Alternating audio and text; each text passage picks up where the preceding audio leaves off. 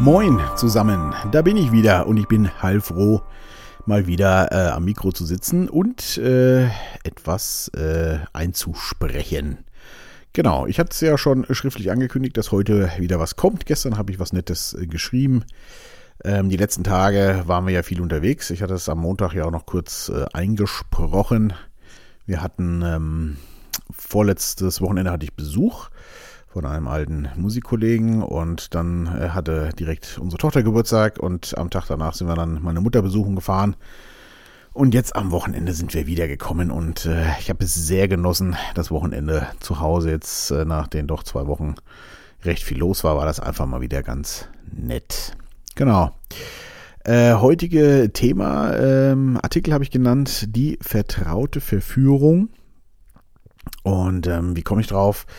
Äh, wie ich schon sagte, wir waren zu Besuch bei meiner Mutter und ähm, die ist ja noch okay zurecht, aber äh, es wird natürlich leider nicht besser. Und immer wenn ich bei ihr bin, und das ist jetzt, waren wir ja mit den Kindern und meiner Frau auch noch da, dann fällt das immer noch extremer auf, ähm, dass die sich fast nur noch im Automationsmodus bewegt. Ne? Also die äh, macht ja nichts Tolles mehr, leider. Äh, sie, sie ist nur noch eigentlich in ihrer Wohnung gefühlt. Äh, gut, bekommt ab und an mal Besuch und wird einmal eine Woche abgeholt und so. Aber sie ist eigentlich nur zu Hause und, und macht den ganzen Tag eigentlich wirklich nur noch feste Abläufe. Und das Witzige ist, dass ähm, das Gehirn bei diesen Abläufen ja quasi nicht mehr benutzt wird, sondern das sind ja alles Sachen, die funktionieren äh, von alleine, Sachen, die man jahrzehntelang macht, die laufen ja einfach, äh, so wie das Autofahren oder so. Und ähm, ja, und beschäftigt sich das äh, Gehirn in diesem Falle äh, das meiste mit Selbstgesprächen. Das ist dann echt total abgefahren, weil äh, man, sitzt ja da mit mehreren Leuten und ähm, sie macht dann irgendwas und redet dabei die ganze Zeit mit sich selber und man äh, hört das dann halt. Also das ist ein sehr skurriles Bild äh, teilweise. Und ich habe viel drüber nachgedacht, ähm, wie das eigentlich so vonstatten geht und wie es so weit kommt. Und äh, ich hatte es auch, glaube ich, schon mal ein bisschen besprochen. Ich hatte ja auch mal das Buch von Dr. Joe Dispenza äh, schon kurz mal vorgestellt und äh, da wird das ja auch so ein bisschen besprochen, dass das Gehirn äh, Sachen, die regelmäßig passieren, die wir dauernd tun, die äh, gehen ja wirklich in Fleisch und Blut über, wie man so schön sagt. Und Stichwort Autofahren von eben schon. Und dann muss man da nicht mehr drüber nachdenken und die passieren dann einfach. Und ich glaube, das bezieht sich aber auf alle Dinge, auch auf Verhaltensweisen, ähm, wenn jemand das sagt, dann tue ich das und so weiter und so fort. Und wenn man das über Jahrzehnte einübt, äh, läuft das wirklich automatisch ab. Äh, der Dr. Joe Dispenza nennt das, fand ich sehr gut, mentale Rollstühle. Also so diese ganzen Momente, wenn irgendeine Reaktion oder irgendein bestimmtes Ereignis einfach abgerufen, ruft eine gewisse Reaktion ab und man ist dann eigentlich nur noch das Gehirn und der Verstand hocken nur noch im Rollstuhl und fahren einfach, werden einfach gefahren, ja. Das ähm, passiert, glaube ich, öfter, als man glaubt. Das kann ich bei mir auch in vielen Sachen äh, gut beobachten. Ähm, Stichwort zum Beispiel, äh, man macht ja gerne äh, zum neuen Jahr sich Vorsätze oder so. Wer kennt das nicht? Und spätestens nach drei Monaten hat sich das erledigt mit den Vorsätzen.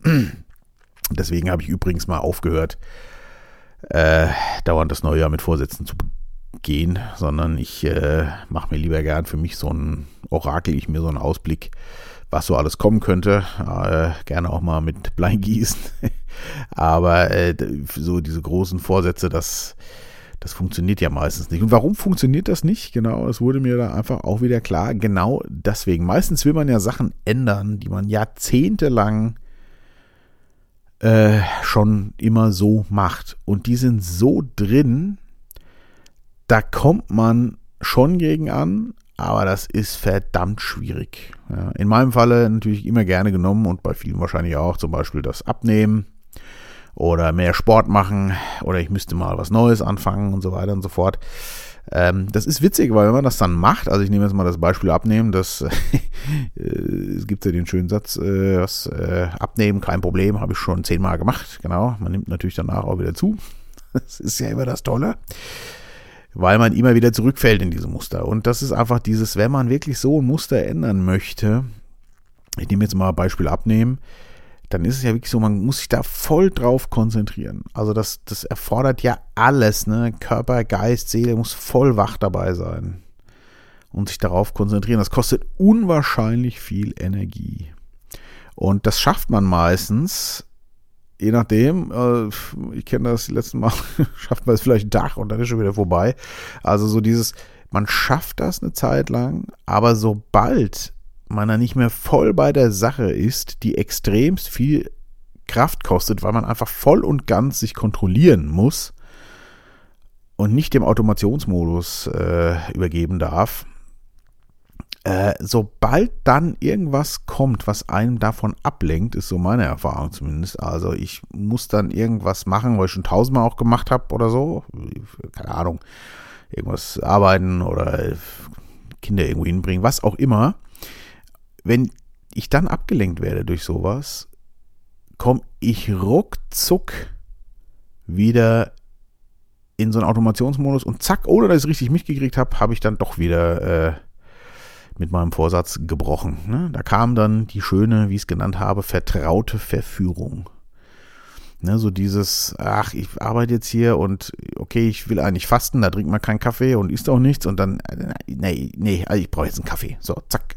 Und dann holt man sich einen. Und das passiert nicht nur, äh, glaube ich, im Gehirn, sondern das passiert auch auf körperlicher Basis, denn der Körper trainiert sich Verhaltensweisen ja auch an. Und äh, also ich kann in meinem Fall zum Beispiel nur sagen, wenn der einfach gewöhnt, gewohnt, gewohnt ist, dass äh, weiß ich nicht, gegen Nachmittag äh, zum Beispiel immer ein Kaffee getrunken wird und äh, irgendwas Süßes dazu gegessen, dann schüttet der auch automatisch äh, Insulin aus, weil er weiß, jetzt irgendwann müsste ja mal was Süßes kommen.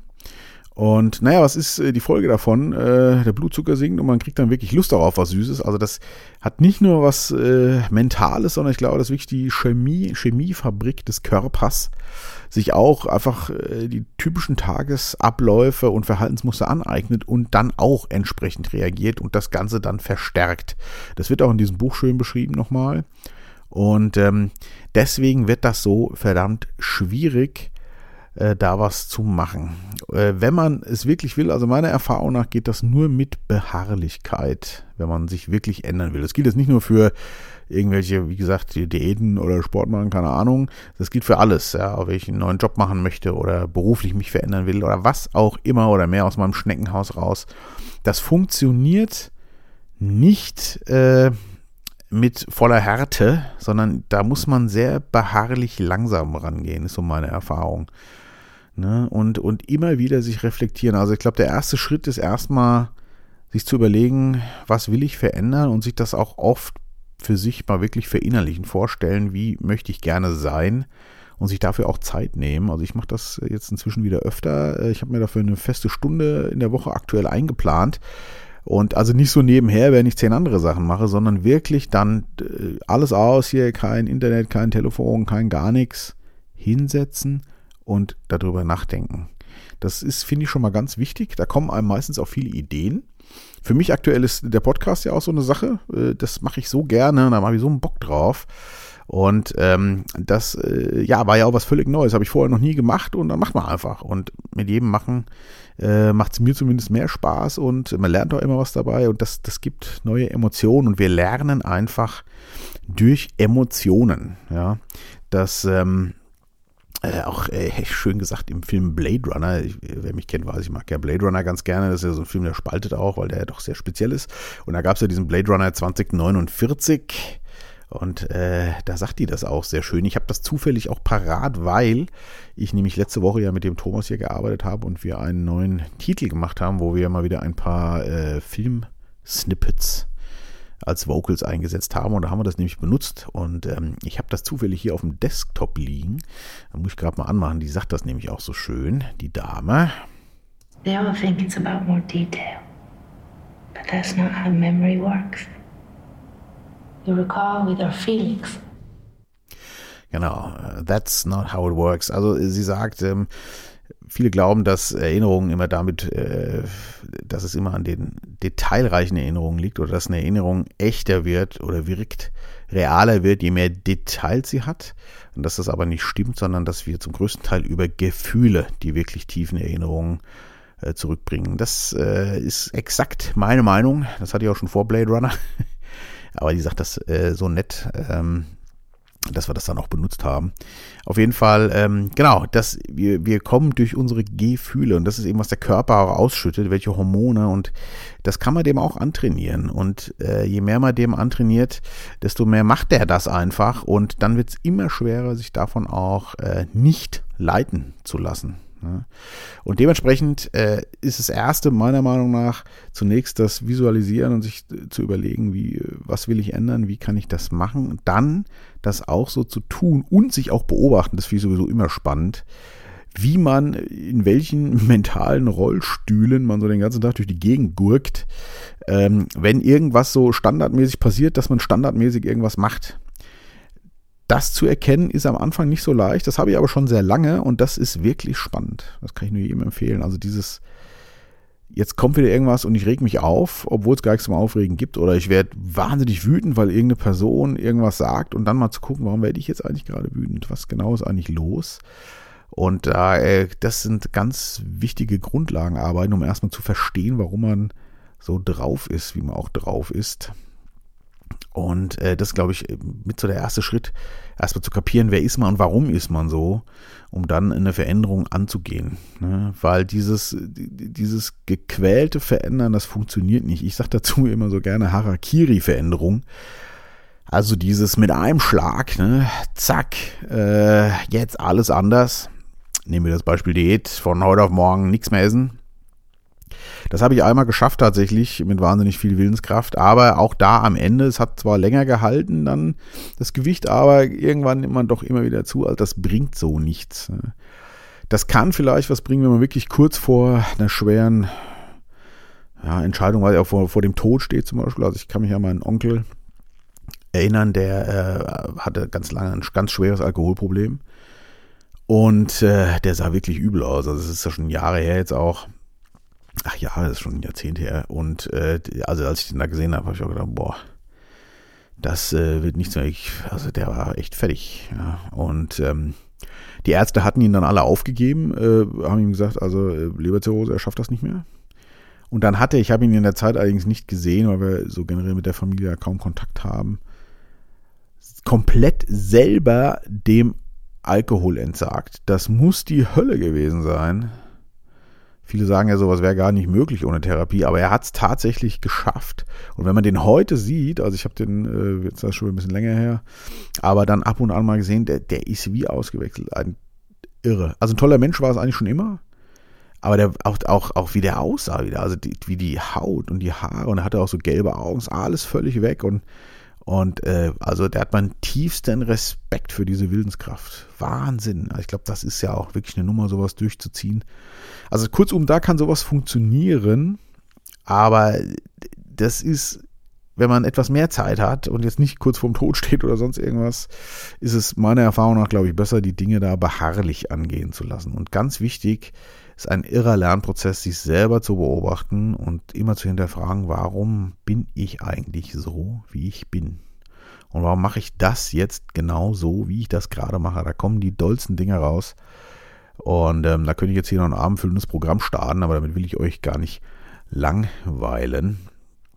Das äh, ist wirklich äh, sehr spannend. Genau, und so äh, ja, kann man dann äh, sein Leben, glaube ich, auch besser gestalten. Also ich glaube, je älter man wird und je mehr man in dem Automationsmodus hängt, ich komme wieder zurück zu meiner Mutter, da sehe ich das ja auch, das wird immer schwieriger da auszubrechen und am Schluss hängt man dann nur noch da drin und es ist halt, das Gehirn äh, ist, glaube ich, schon so ein fauler Sack, äh, der Schweinehund, wie man so schön sagt.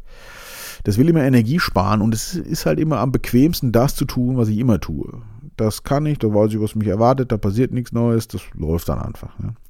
Aber so wird es nichts, um äh, es mit Blade Runner nochmal so schön zu sagen. Ähm, wir erinnern uns mit den Gefühlen und wir müssen neue Dinge erleben und erleben heißt eben fühlen, mit allen Sinnen wahrnehmen. Das ist ganz wichtig, um äh, der vertrauten Verführung äh, auch etwas zu entkommen, weil damit bleibt das Leben spannend und äh, es bilden sich neue ja, Wege im Gehirn, wie man so schön sagt. Und man ähm, genau, es macht das Leben einfach lebenswert und abwechslungsreicher. Äh, ich frage mich sogar gerade jetzt an der Stelle, ob äh, vielleicht äh, der Automationsmodus gleich mit Alzheimer-Demenz zu setzen ist. Das äh, könnte ich mir gerade, wenn ich so drüber nachdenke, ganz gut vorstellen. Also, dass man einfach wirklich nur noch in diesem, ja, wenn man nur noch von der Automation, also von dem mentalen Rollstuhl durch die Gegend gefahren wird, braucht man das Gehirn ja fakt auch nicht mehr. Und wenn das dann jahrelang immer so abläuft, dann, äh, klar, baut das Gehirn dann einfach auch schlicht und ergreifend ab. Genau.